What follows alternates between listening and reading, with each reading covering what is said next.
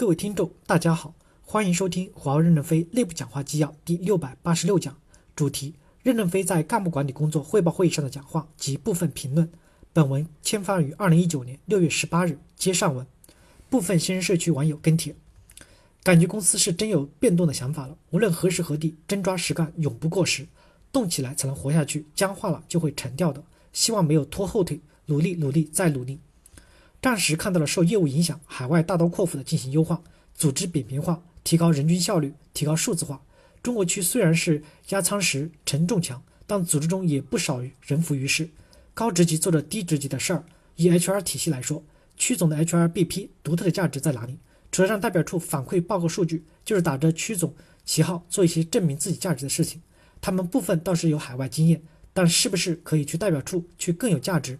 中国区，也就是对代表处和运营商交付部长的海外必备的经验做得好，这也说明海外的经验是对的。海外和中国区的人员轮换并不会带来业务的冲击。太多人用客户和国情来绑架公司，适者生存是大自然的法则，同样适用于公司，特别是对于处于战时阶段的华为。当然，是不是是不单单是要要求适应战时的工作环境，更要融入，更要挑战，更需要前进，更要打破固有的模式。挖掘战士的英雄，全团一股神，劲往一处使。打破固有的模式，必须保证团队的活跃性。如果主管领导没有创新，欠缺管理手段，重视重视讨好上级，无视团队工作重心，必须换掉。挖掘战士的英雄，必须要给有潜力、优秀的人提供空间和机会，放大他们的作用，激发团队的创造力和竞争力，提升工作效率。同时，稳定团队人与才，避免流失。对于战士的英雄，直接上级或领导要注重培养。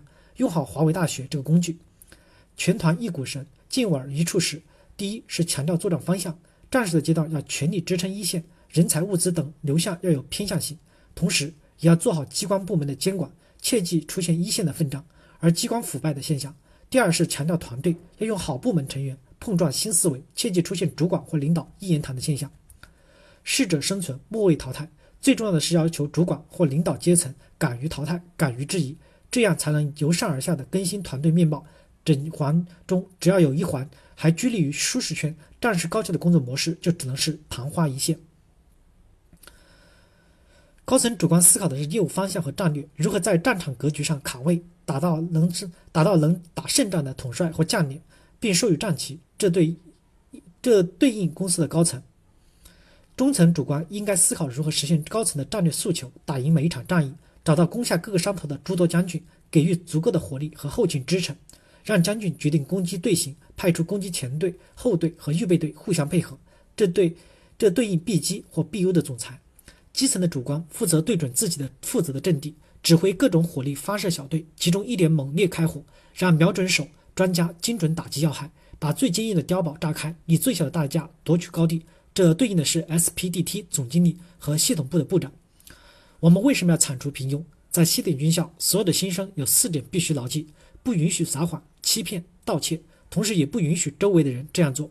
自己不撒谎、欺骗、盗窃容易做到，为什么也要要求周围的人不撒谎、欺骗和盗窃呢？因为做一个团队，必须要保持一致的价值观。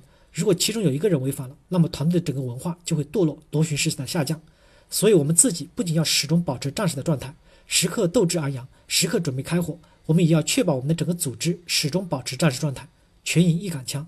全营一杆枪强调的就是文化的一致性、战斗方向的一致性。我们不仅自己要杜绝懈怠，而且要确保整个组织没有懈怠。这就是为什么我们要铲除平庸。不仅我们自己要铲除平庸，更要时刻的警醒，铲除队伍里面的平庸。只有这样，我们的文化才不会堕落，我们的斗志才会昂扬，我们才能一心一意、聚精会神、力出一孔，对着一个城墙口冲锋，敢于亮剑，敢如厮杀。最终一定能夺得胜利的制高点。感谢大家的收听，敬请期待下一讲内容。